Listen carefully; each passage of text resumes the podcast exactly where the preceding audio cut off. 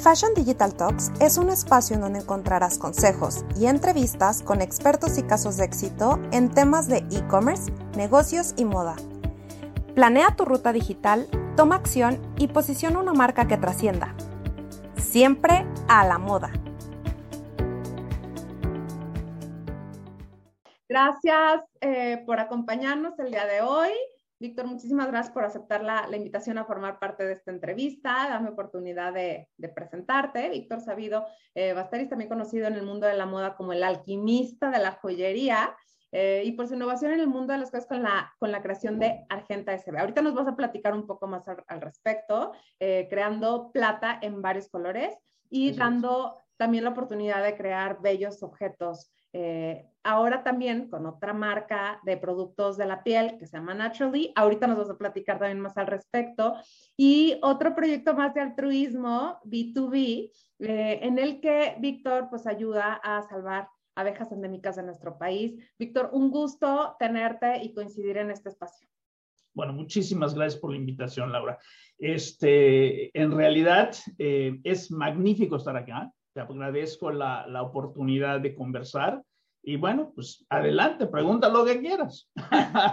Pues, digo, primero me gustaría que, que, nos platiques un poco como de, de esta eh, mezcla, ¿no? De, de, perfiles, eh, el, el, tema de, ser alquimista, ahora tan involucrado en temas de diseño, pero también el turismo. Este, sé que vienes también del área de, finanzas. Cuéntanos un poco cómo es que empiezas a, a unir diferentes eh, pues ramas, ¿no? Y, tú realmente construyes en cada uno de, eh, a través de cada una de estas.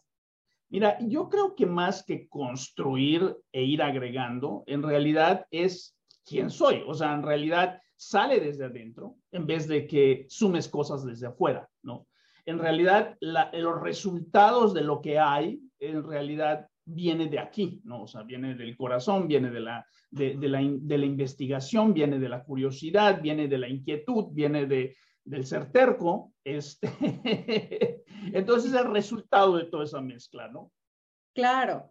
Y, bueno, esto yo sé que la palabra terco y, sé que el trasfondo es que realmente te ha llevado tiempo, ¿no? O sea, llegar a productos eh, pues, y, a marcas, ¿no? Que, que has ido desarrollando a través de investigación y desarrollo de un producto nuevo, ¿no?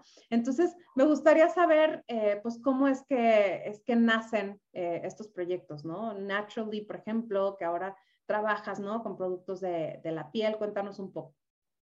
Mira, déjame te hablo un poquito de Sabido Basteris, porque ese es quien, quien lleva toda la, la carga, si tú quieres, tecnológica de, de entrada, ¿no? Sí. Entonces, mira, eh, como tú decías, yo vengo del mundo de las finanzas, eh, realmente era director de finanzas, CFO de empresas transnacionales en la Bolsa de Nueva York, eh, a nivel transnacional y todo lo demás. O sea, una carrera completamente diferente, exitosa, eh, muy feliz de lo que hacía. Y también te este, vas dando cuenta que la parte creativa también estaba allá, porque para poder resolver todo este tipo de problemas complejos que las empresas transnacionales tienen desde el punto de vista financiero, impuestos y todo lo demás, pues tiene que haber una creatividad, ¿no? Este, eh, y por casualidad, por mi amor que tengo a la arqueología mexicana en particular, eh, a la historia y a todo lo demás. Eh, cada año, eh, durante la época de Navidad a Año Nuevo, más o menos una semana, visitando Yucatán, que es de donde son mis papás, este, bueno, la familia allá se asentó, ¿no? y entonces, visitando zonas arqueológicas, una de esas me di cuenta que en, las, todas las pirámides en realidad tenían color. O sea, antes tenían un estuco que tenía color, que eran verdes, que eran amarillas, que eran rojas, ¿no?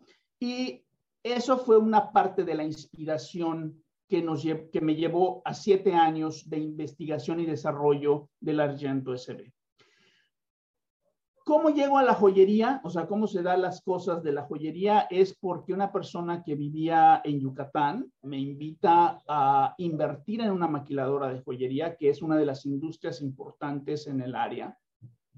y pues en realidad no tenía ningún interés. O sea, para mí no era como que, o sea, ¿qué tiene que ver con mi trabajo? ¿No? O sea, ¿qué tiene que ver con invertir en una maquiladora que ni sé nada de esa área, ni voy a estar allá para vigilarla y todo lo demás? Pero a pesar de eso, o insistió, insistió, insistió, hasta que finalmente me agarró en mis cinco minutos así de buena onda y este, le dije, adelante, o sea, si tú la manejas, yo le invierto. Y le invertí y no la manejó. Y entonces, este, finalmente la, la, empresa quiebra eh, y en realidad yo empiezo a venir, ¿no? Empiezo a, a, visitar la fábrica, empiezo a ver qué hacíamos, cómo se hacía, empiezo a aprender de los maestros joyeros. Y eso en realidad es lo que hace que me vaya enamorando en realidad de, este, de este mundo, ¿no? Sin embargo, en realidad no eran nada más que una maquiladora donde se ensamblaban piezas, se pulían, se, ponían los diamantes eh, y después de que terminaban las piezas se volvía a exportar. ¿no? había diseño per se, no había marca porque pues estás fabricando para alguien más. Entonces, eh, para mí después del quiebre, eh, pues en realidad yo lo que me puse a pensar es que tenemos que encontrar una identidad, tenemos que ser, volvernos una marca, o sea, no podemos nosotros seguir en este camino eh, viendo si nos caen órdenes o no eh, del extranjero y entonces visitando precisamente lo que te decía, una, una zona arqueológica, eh, nace la inspiración de pensar que si los mayas habían descubierto unas mezclas minerales que habían perdurado a través de los siglos, la humedad, eh, el impacto humano, la selva y todo lo demás, sería muy interesante si podíamos mezclar esas mezclas, eh, poner esas mezclas con un metal precioso. En su momento, pues lo primero que se me ocurrió era el oro, porque pues era el oro con lo que trabajábamos, ¿no? Sin embargo, el oro es amarillo. Entonces, si tú le pones un azul al amarillo, pues quedamos con un verde, ¿no? Entonces decidimos que el mejor canvas para esto era un metal blanco que tuviera un brillo maravilloso y esa es la plata. Y es la plata mexicana. O sea, la plata mexicana tiene una identidad, un brillo, una calidad única en el mundo, ¿no? Entonces, a través de la plata empezamos a experimentar, y como te decía, siete años, de cómo ponerle ese color que se fijara, que se quedara y que diera como resultado plata verde, roja, amarilla, o sea, color perico, lo que tú quieras, ¿no? Entonces, pues se dice muy fácil, siete años, ¿no? O sea, yo no sé si lo volvería a repetir, ¿no? Porque inviertes tiempo, inviertes todos tus recursos, eh, empiezas a hacer una investigación que es maravillosa y finalmente después de esos siete años, que además del Argento CB tuvimos que inventar hasta la maquinaria para usarlo, para hacerlo, para, para manejarlo. Las técnicas de joyería pues no existían en realidad para manejar un hilo que terminó siendo un hilo que es la mitad del diámetro de tu cabello. Entonces, si tu cabello estamos hablando de 8 micras, aquí estamos hablando de 4. Porque es en ese grosor donde el color quede estable, donde se convierte en otro material que no va a cambiar, no se va a decolorar, no se va a manchar, nunca lo vas a tener que limpiar y nunca va a perder su brillo. Entonces, estamos hablando de realmente un material único en el mundo, al grado que tuvimos que registrarlo eh, y somos los únicos en el mundo que lo produce y es tecnología mexicana a fin de cuentas, ¿no? Entonces, esa tecnología, que en realidad es nanotecnología, es que a través de diferentes inputs como electricidad, temperatura, presión y demás, queda ya estable el argento SB. Nosotros tuvimos que, con un hilo de ese tamaño, ¿qué haces? ¿No? O sea, no lo puedes ni soldar. O sea, ¿qué le pasa a tu cabello cuando le acercas, ¿no? Un, algo de fuego, se, se achicharra. Entonces, no podemos ni soldar algo que es la mitad del diámetro de tu cabello, ¿no? Entonces, tuvimos que desarrollar la tecnología, tuvimos que aprender a utilizar esta, este, este nuevo recurso, esta nueva contribución al mundo de la metalurgia. y en realidad que digo que ha sido evaluado por el, Silver Institute of America, que, que hemos estado en diferentes partes del mundo, pero a fin de cuentas, esa fue la contribución. No, eh, tuvimos que desarrollar toda esa tecnología que es única. ¿no? Claro. Y, bueno, ahorita hablas de nanotecnología, ¿no? O sea, me gustaría saber qué, qué conlleva este concepto, nada más para, para partir, ¿no? De, del, del qué otros, por ejemplo, ejemplos nos puedes dar de, de este, ya invenciones, ¿no? A través de Mira, en la cuestión de la nanotecnología es básicamente que estés trabajando con las moléculas que forman, ¿no? Las cosas. Por ejemplo, si una de, las, una de las razones que empezamos a investigar, este, que era precisamente, que dio como origen ¿no? las fórmulas mayas, también, por ejemplo, empiezas a ver que lo que conforma el azul de un zafiro es X mineral, ¿no? O lo que conforma el rojo de un rubí o el verde de una esmeralda. Entonces, a través de utilizar precisamente esos elementos químicos, esas moléculas, Tú puedes trabajar, por ejemplo, en el caso de la plata, que nosotros la que usamos es una plata pura. Tú has usado, por, por lo general, cuando usas algo de plata, oyes que es 925, ¿no? O plata sterling. Entonces, eso significa que a la plata que es pura, que es 9999, o sea, punto 999 de pureza, se le ha agregado un metal para endurecerla. Y ese metal puede ser cobre, por ejemplo, ya le baja la pureza de 9999 a 925, o sea, porque la otra parte la está ocupando el otro metal. Nosotros trabajamos con la plata pura, que es una desventaja para todos los joyeros, porque la plata es muy suave. Pero para nosotros se vuelve una ventaja competitiva porque el hilo, a pesar de que es, o sea, es, sigue siendo metal, es suave como la seda. Entonces, o sea, son conceptos que dices, bueno, entonces, cuando tú preguntas a través de la nanotecnología cómo lo logramos o qué es lo que hace, es utilizar estas moléculas y unirlas en los momentos perfectos para que se hagan sinergias, como en este caso, una unión entre la plata, los minerales y te da por consecuencia el color. Otro ejemplo de la aplicación de esta tecnología es precisamente Naturally.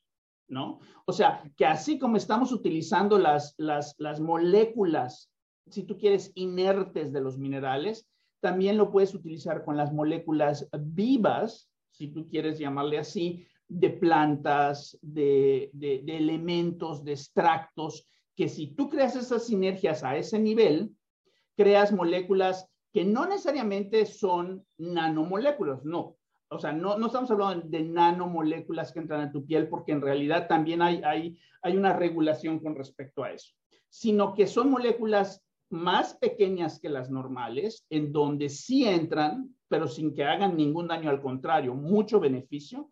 Y entonces trabajas a nivel molecular escogiendo cosas especiales. Por ejemplo, yo creo que uno de los ejemplos más, más claros, o sea, tengo, bueno, varios, ¿no? Pero por ejemplo, tenemos un producto maravilloso para el cabello, que tiene extracto de cebolla. Entonces, tú no quieres estar oliendo a cebolla, ¿verdad? O sea, definitivamente no, pero sí quieres los beneficios. O hay personas que, por ejemplo, son alérgicas a la miel a nivel, a nivel dermatológico, pero la miel tú le puedes separar ese alérgeno y dejar la molécula que te da, por ejemplo, la humectación. Y en el caso de la cebolla, tú puedes quitarle la molécula que te da el aroma. ¿No? Entonces, a, eso, ese, a ese nivel está la aplicación de la tecnología. Súper interesante. Y algo que muchas veces relacionamos, y, y, no es que tecnología sea igual a innovación o viceversa, pero ¿cómo es que tú aplicas procesos eh, de innovación, o más bien aplicas la innovación a tus procesos? Exactamente, es, es aplicar la innovación a los procesos, porque en realidad la innovación viene de cómo piensas no es necesariamente la tecnología que uses, porque tú puedes ser innovador con tecnologías que existen. O sea, que es, digo, la mayoría de las personas, por ejemplo, no, no podemos pensar en innovación solamente el que, el que se invente es el Facebook, ¿no? O sea, tienes que pensar en innovación como una forma diferente de hacer las cosas.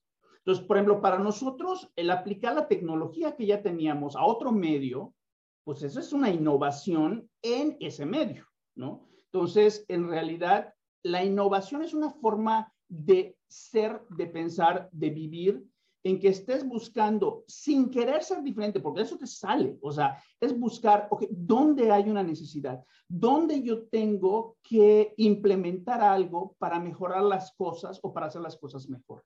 Entonces, para mí ese es el verdadero concepto de innovación, ¿no? O sea, no es inventar tecnologías necesariamente, es hacer las cosas de una manera mejor, que resuelvan un problema, que den un servicio, que hagan, no sé, X cosa. Entonces, sí, tienes un punto muy válido y muy importante que estás haciendo. Claro. claro. Eh, ha sido, o, qué tan difícil, ¿no? Ha sido romper eh, paradigmas, ¿no? Al, crear una firma que pues justo está inventando cosas, cosas nuevas, ¿no? Y, y, y, también incluso podríamos ligarla a una, a una siguiente pregunta que me gustaría hacerte, que tiene que ver con la internacionalización. O sea, realmente quizás, no sé, el mercado nacional versus el mercado internacional. O sea, ¿cómo ha sido también este, este proceso? Mira, déjame que te haga yo una, te, te, cuente algo, ¿no? Y, y, esto te va, te va a dar un, o sea, nos va a llevar a, todo, a toda la respuesta de las cosas que estás preguntando. Mira, cuando nosotros inventamos esto, o sea, dijimos, ¿qué hago con este hilito que no veo? O sea, ¿me entiendes? Literalmente estaba diciendo, ¿dónde está, no? Es hasta que lo unes que tuve los colores, por ejemplo. Y la pregunta fue, ¿qué hago? O sea, ¿qué, ¿qué hacemos? O sea, ahora, ¿qué hago en el mundo? En un mundo que era un mundo nuevo para mí. O sea, era realmente, al ser de hecho una persona nueva en este mundo de la joyería, estaba yo, me daba yo el lujo de hacer las preguntas del por qué no, ¿no? Y, y, y por qué no puedo yo hacer algo que no se ha inventado en milenios. Pero ya habiendo inventado eso, lo que hicimos fue, bueno, pues hay que decírselo al mundo. ¿no? O sea, la lógica sería que hay que decírselo al mundo. Y como parte de ese decírselo al mundo, hicimos una rueda de periodistas en la Ciudad de México, en un hotel muy, muy elegante, muy bonito.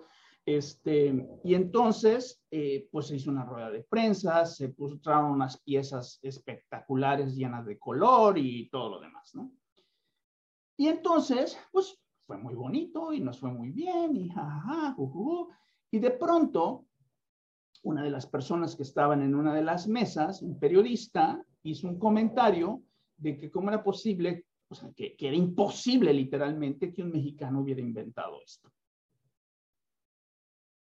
O sea, entonces, habla de, de, de o sea, de, cómo es esto, ¿no? O sea, realmente ni siquiera eh, la gente, la gente que debería estar diciendo, bueno, esto es una noticia, ¿no? Como periodista, pero por el otro lado, como mexicano, es decir, bueno, los mexicanos no podemos. O sea, y entonces eh, la persona que me hizo el comentario de lo que había comentado esta persona, me dice, ¿no te sientes mal? O sea, ¿no, no se siente horrible que digan eso? Le dije, al contrario.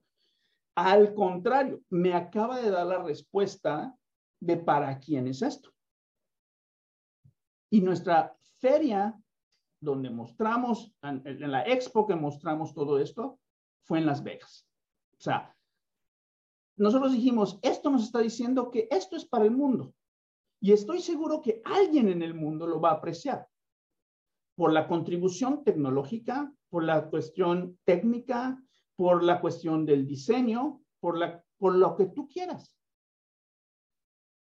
Cuando yo asisto a la primera, a mi primera feria, te digo que fue en, Las Vegas, que es el JCK, que es la feria más importante del continente de joyería, eh, estás hablando que imagínate eh, la Expo de Guadalajara, 10 pisos, pura joyería, ¿no? O, o, en la Ciudad de México una ex, o sea, es, es, es enorme, es avallazador, ¿no? Entonces nosotros llegamos en un, en ese momento fuimos con el pabellón de México, porque pues por cada, por países, por diseño, por muchas cosas están clasificados. Y en realidad fue donde la gente del JCK, como jueces más o menos, pasan a ver qué es lo que existe. Y en ese momento nos dicen, este, fíjese que nos gustaría que su joyería esté en la pasarela que vamos a hacer hoy en la noche en el Caesar Palace.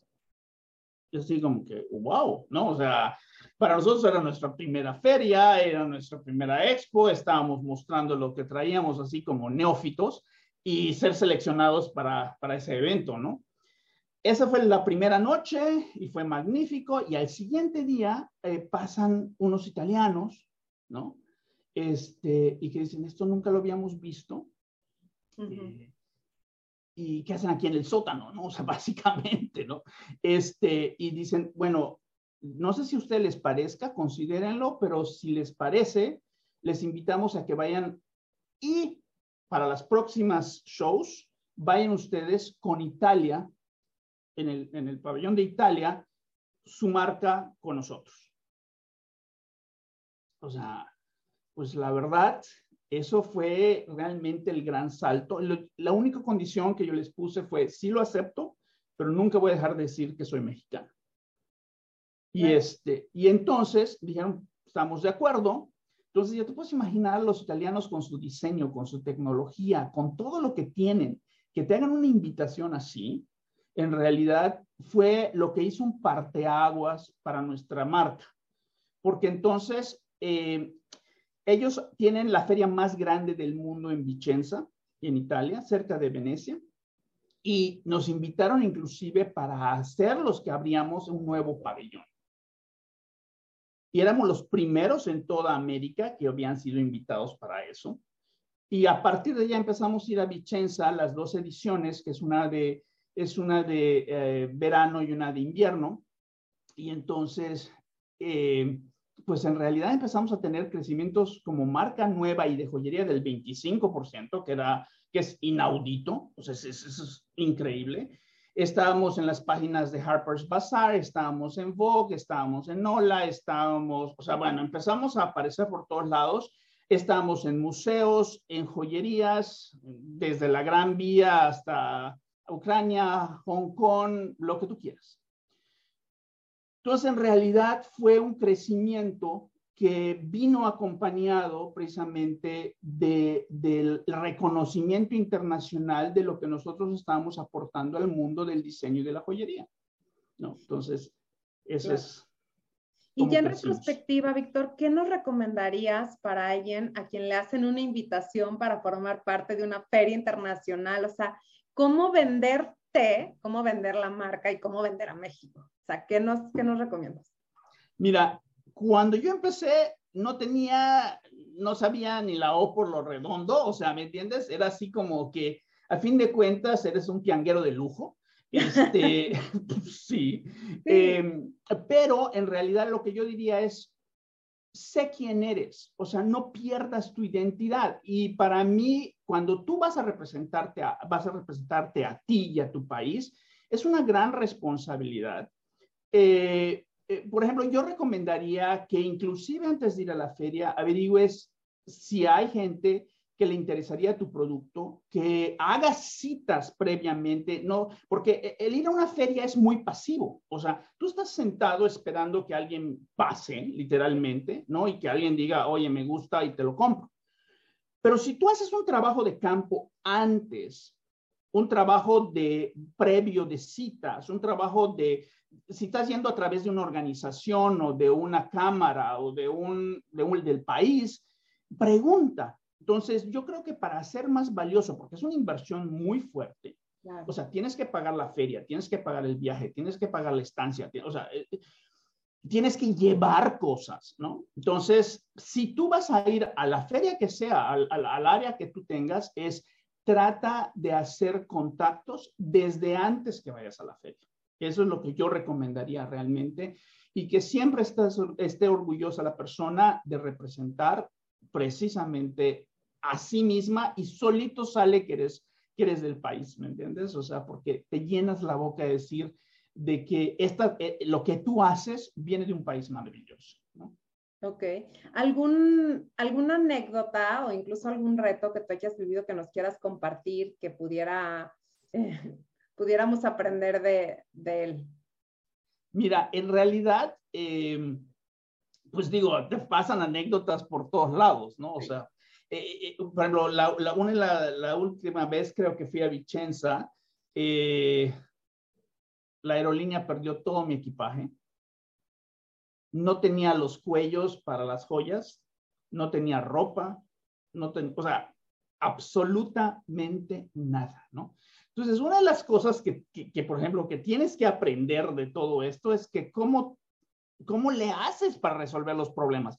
Estás allá solo, estás a miles de, de kilómetros de distancia de tu casa, estás tratando de resolver un problema y tienes que anticiparte. O sea, yo jamás me hubiera imaginado, ¿no? Que, que, una empresa como Air France, por ejemplo, perdería las maletas llegando a Milán. Entonces, este, entonces, y eso fue un domingo y el lunes abría la expo, ¿no? Entonces, o sea, tuvimos que ingeniártelas, ¿no? O sea, te, te las tienes que ingeniar. Afortunadamente, yo siempre he viajado con las joyas conmigo entonces, en ese sentido, eh, una de las recomendaciones también es si es algo de valor o es algo que tú vas a llevar o si lo tienes que mandar por, por, por, eh, por mensajería, lleva algo contigo, porque no sabes qué te puede pasar en el trayecto, ¿no? O sea, nunca sabes qué te puede pasar en el trayecto.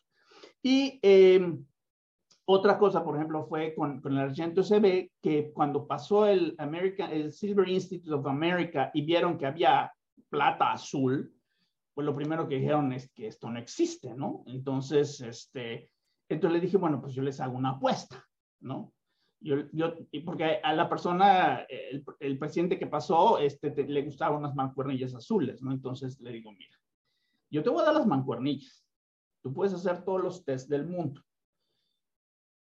si no es lo que te estoy diciendo que es, entonces tú puedes decirme que pues, soy un fraude, ¿no? Pero si sí es, me la vas a pagar al doble. Me las termino pagando al doble, ¿no? Este, y entonces eso lo que va sucediendo, ¿no? Por ejemplo, hubo una, una ecuación donde me han preguntado, oye, ¿los chinos no han querido invitarlo? Este, y la respuesta es sí. Precisamente estando en una expo, eh, y estando en contraesquina de, de, un stand de chinos, eh, los chinos se acercaron, preguntaron dónde andaba el maestro y, este, y me dijeron, porque le queremos mostrar lo que hemos hecho. Y literalmente lo que llevaron fue la imitación, o sea, lo que ellos pensaban que era la imitación del Argento SB, ¿no?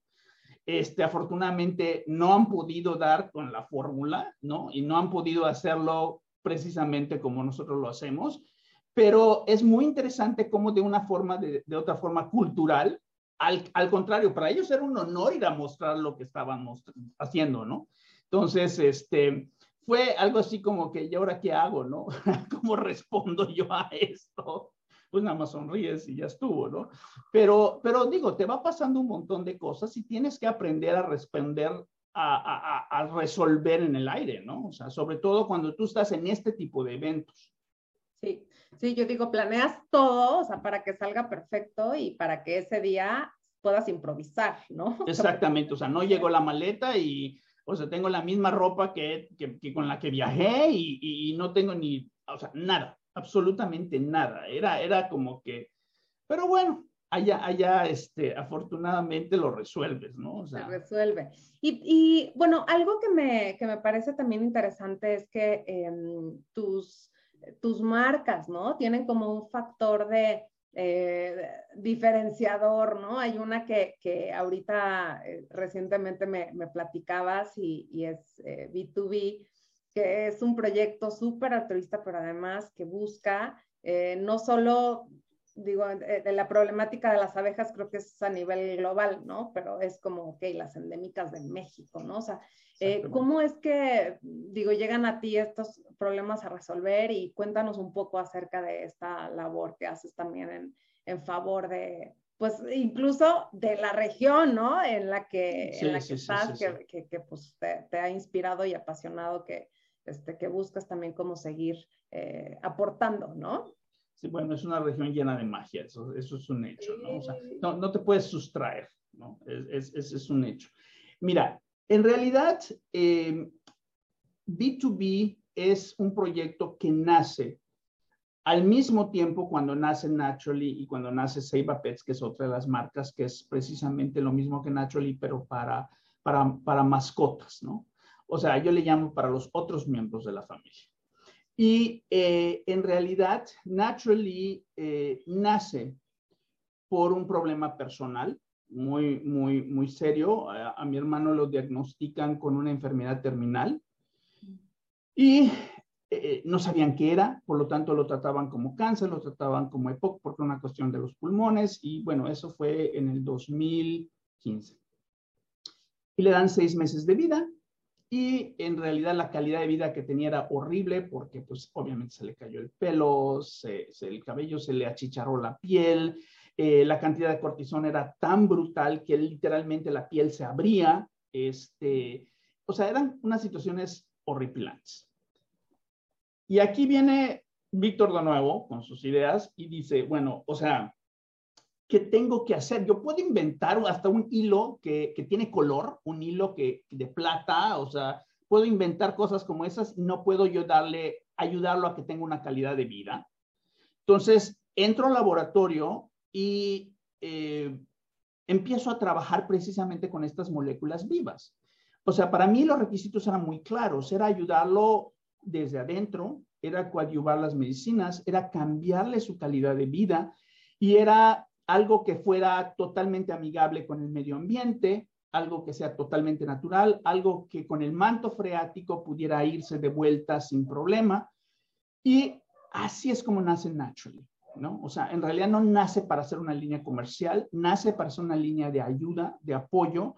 Eh, y así como a él le regresó hasta el cabello que tanto que ya se lo iban a, a cortar a la casa, le curaron las heridas, su, su piel mejoró, o sea, yo, yo, bromeaba con él y decía, estás mejor que como estabas antes. O sea, las arrugas, ¿cuáles? O sea, ¿me entiendes? Los labios, bien. O sea, entonces desarrollamos realmente una línea maravillosa que te ayuda desde adentro y que tiene como resultado que por afuera te veas bien, pero porque estás bien por adentro. Esa es la filosofía. Y tenía que ser una algo que, que no fuera lleno de detalles ni un montón, porque pues era una persona que estaba enferma, eh, o sea, tenía que ser algo muy preciso y precisamente allá la nanotecnología ayudó mucho. Y deja decirte que de seis meses vivió cuatro años, ¿no? Entonces, con una calidad de vida que, o sea, la progresión de la enfermedad se dio, pero en realidad su calidad de vida mejoró. Entonces, cuando, antes de que él fallezca, eh, él dice, bueno, o sea, él, él, él, siempre optimista, ¿no? O sea, la parte siempre optimista siempre venía de él. Yo soy el loco, pero él era el optimista. Entonces, este, entonces él decía, esto lo tenemos que sacar, o sea, esto tiene que salir al mercado y esto, ¿no? Y entonces, este, tenemos que mostrar lo que estamos haciendo con la tecnología. Mira lo que me ha hecho. Y, y antes de todo, y él fallece, o sea, él finalmente fallece, pero su espíritu era de que salquemos esto, pero con un compromiso. El compromiso es devolverle a naturaleza todo lo que me está regalando a través de estos productos. Y entonces, él era amante de las abejas y entonces dice, ¿por qué no revertimos precisamente parte de las utilidades, tanto de Naturally como de Seiba Pets, para ayudar a las abejas? Entonces, mientras más empezamos a estudiar y mientras, como aquí todo se hace con estudio y análisis y muy profundo, este, nos dimos cuenta del peligro en que las abejas están y por ende nosotros. Al faltar abejas, nos morimos de hambre. Al faltar abejas, la biodiversidad sufre. Al faltar abejas, no hay flores, no hay frutas, no hay comida. O sea, y estamos hablando de que las abejas en realidad polinizan del 70 al 80% de lo que comes. Entonces, lo que vayas a comer el día de hoy, imagínatelo sin el 80% si no hubieran las abejas o sea, tal vez nada más te quede el arroz, ¿no? Este, si, es que vas a comer arroz. Este, pero en realidad, los dos grandes problemas de la humanidad ahorita son el agua y las abejas. Entonces, nosotros decidimos que a través de estos productos, que en realidad es, y, aparte el primer producto que hicimos vino de la abeja, vino de la cera de abeja de aquí, y vino del cacao, y vino de muchas cosas. Entonces, tenemos muchos problemas en el mundo, muchos problemas muy severos. Pero si no hay abejas y se acaba el mundo, esos problemas pues, van a ser irrelevantes porque nos vamos a acabar. Entonces, es ir al, al, fondo del problema. Y el fondo del problema es que nosotros nos estamos comiendo el planeta, nosotros estamos destruyendo al, precisamente al ser que nos da de comer, que de hecho se ha nombrado como el ser más importante del mundo, y somos muy miopes, o sea, no nos damos cuenta de la biodiversidad. Existen 20 mil especies de abejas y en nuestro continente existen 2 mil. O sea, nosotros cuando hablamos de miel, enseguida piensas en, en, la miel que le pones a tus hot cakes, ¿no? Y esta viene de una especie nada más, que se llama la apis mellifera. Y nosotros, las abejas endémicas de nuestro país eran las abejas que estaban aquí antes de la llegada de esta abeja, antes de la llegada de los españoles, antes de que los ingleses también trajeran a las, a las abejas. Entonces, estas abejas que ya estaban aquí en nuestro país son las que nos daban de comer o nos siguen dando de comer porque son las que están adaptadas a polinizar el frijol, la calabaza, eh, las frutas, o sea, el chile, todo lo que era nuestra dieta como, como, como, como sociedad prehispánica y que sigue siendo válida hasta ahorita, está siendo polinizada y estaba siendo polinizada y sigue siendo polinizada por las abejas endémicas. Entonces, esas precisamente son las que necesitan nuestro apoyo. Todas las abejas son importantes, pero las abejas apis se cuidan solitas porque tienen una razón económica de existir y las cuidamos porque nos producen la miel que comemos. Pero no nos ocupamos de las que verdaderamente nos dan de comer, cuyo trabajo es la polinización más que nada. Y a esas a las que le estamos dedicando precisamente el trabajo de B2B. En realidad, tenemos que salvar estas abejas porque si no, estamos perdidos, ¿no? Entonces, ¿cuál es el futuro de, de, de, esta, de esta empresa, Víctor? O sea, nos hablas de, ok, primero empezamos con esta problemática, la aterrizamos, investigación, desarrollo, abejas, bueno, hay muchas cosas que, que, has, venido, que has venido haciendo. ¿Hay algo que ya tengas como, como vislumbrado, alguna otra problemática que vayan por ahí a, pues mira, sí estamos trabajando en unos proyectos interesantes, pero precisamente es, cierto, o sea, eh, cuando, cuando tú tienes estos jugos creativos de que estás trabajando en esto y se me ocurre lo otro, o sea, a veces tus proyectos tienen que alcanzarte, ¿no? Y, este, y la gente también, porque eh, te tienes que rodear de gente que cree en ti, que, que se tire con todo y sin paracaídas, siguiendo tus ideas, aunque, aunque no vean claro a dónde vas, creen en ti. Y ese liderazgo lo, lo das precisamente a través de, de, de, estas ideas, ¿no? Y que resultan exitosas. Y hay unas que no resultan exitosas, ¿no? Pero, este, pero realmente a dónde ir, pues mira, eh, eh, tienes que conocer la identidad de lo que tienes, las marcas que tienes, y cada marca va a tener su futuro y su vida propia. Y unas pues, van a estar, por ejemplo, Seiba Pets pues, va a estar en, en, alguna tienda para mascotas y obviamente eh, Naturally va a estar en, o sea, en, en, tiendas que tengas que ir a comprar las cosas que te gusten para tu piel.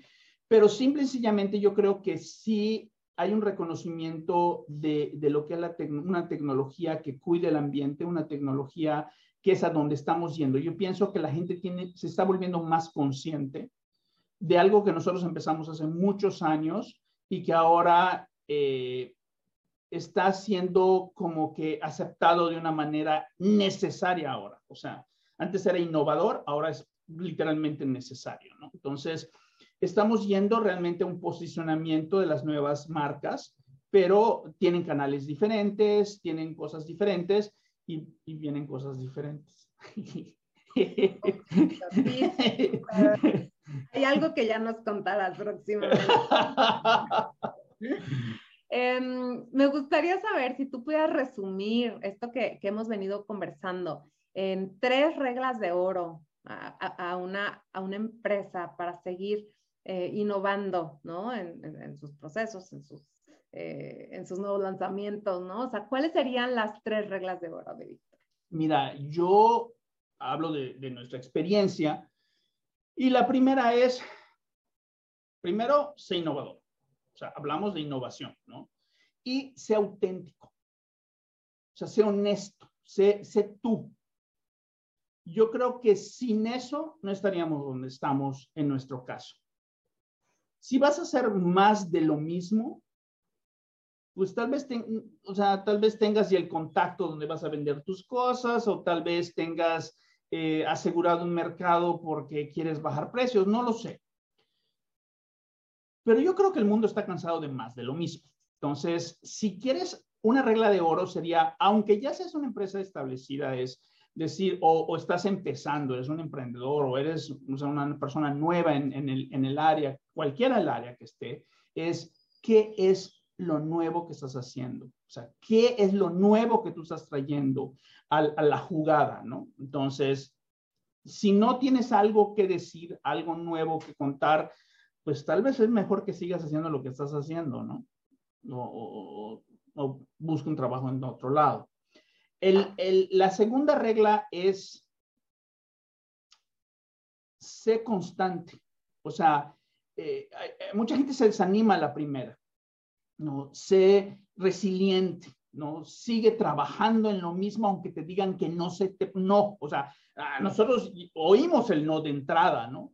Y, y, y, no, o sea, cuando yo hablaba de ponerle color a un metal, no, no, o sea, pues eso no existe, ¿no? Y no se puede, y no, y entonces yo busqué otros medios, o sea, yo, yo me fui fuera de la curva a buscar eh, desarrollo que ya había de investigación, qué estaba haciendo la NASA, eh, cosas de ese tipo. O sea, nuestro hilo es más avanzado que lo que la NASA tiene en la, estación espacial. O sea, con eso te digo todo. Pero ve qué más hay. No te des por vencido con el primer no.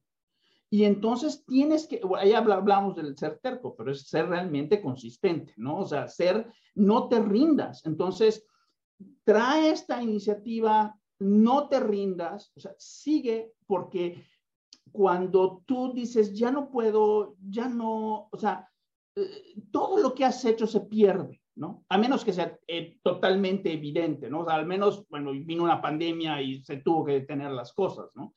Pero sí no pierdas el espíritu y sigue eso. Y la tercera regla es una, una cuestión humana. Sé una buena persona. En tu camino sé una persona buena, honesta, ve por el otro, aunque tú tengas la necesidad en ese momento, aunque tú necesites ayuda, ve por el otro. Porque en tu camino, igual esas personas están caminando. Y cuando tú llegues, también muchos de ellos llegan. Entonces, no olvides de que en tu camino, no importa que no tengas dinero, no importa que, que tú digas, yo no puedo, no, ayuda a alguien. Sé buena persona, sé honesto, porque lo único que te va a guardar el, el largo plazo es tu reputación. Si tú te trampeaste a alguien, si tú le robaste, si tú fuiste abusivo cuando, o sea, todo eso la gente lo recuerda. Y lo que es más valioso a lo largo de los años es que digan, ah, te respeto. O sea, tal vez no eres tan exitoso en los negocios, tal vez eres lo que sea, pero te respeto. Y eso tiene un valor más grande que todas las ideas que tengas, que toda la tecnología que puedas desarrollar, que todos los contactos que puedas tener. Entonces, para mí esos son los tres elementos que serían las reglas de oro, ¿no? O sea, para, para ser exitoso. Pues, Víctor, ha sido una conversación súper interesante, motivadora también, ¿no? Inspiradora de todo lo que, lo que ha sido también este, este camino de, de, innovación, de, de, invención, de ideas eh, concretadas, ¿no? Entonces, eh, pues muchas gracias por, por, compartir. No sé si hay algo, algo más que quieras eh, dejar como mensaje de cierre. Y, y, bueno, gracias también por ahí, por, por estar aquí con nosotros, por escucharnos. No, pues gracias de entrada por la invitación. Espero que, que podamos conversar de nuevo y, y te conté los, las nuevas cosas que están pasando.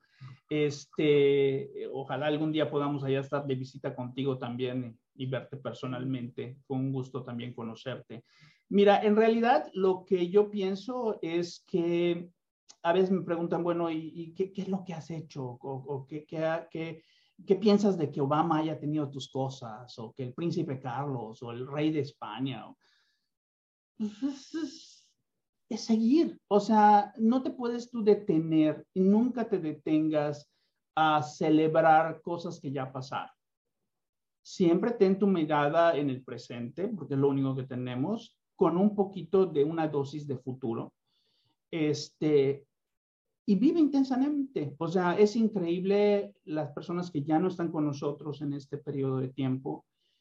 Y si eso no es algo que te ponga los pies en la tierra, yo no, no, entiendo qué más, ¿no?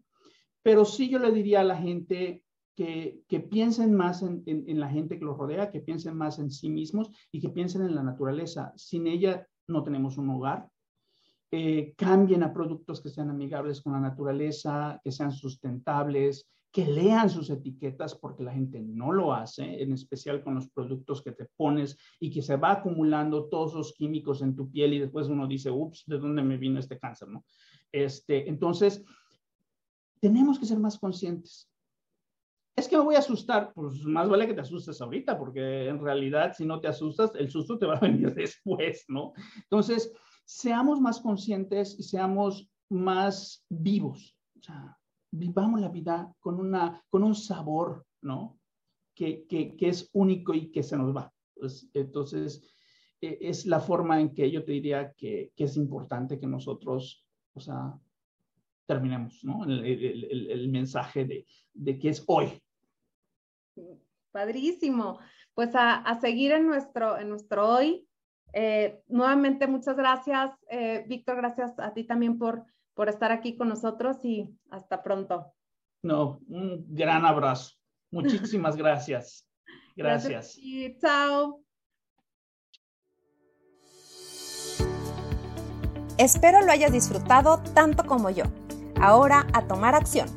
Te veo en el próximo episodio y entérate de próximos eventos en nuestras redes sociales.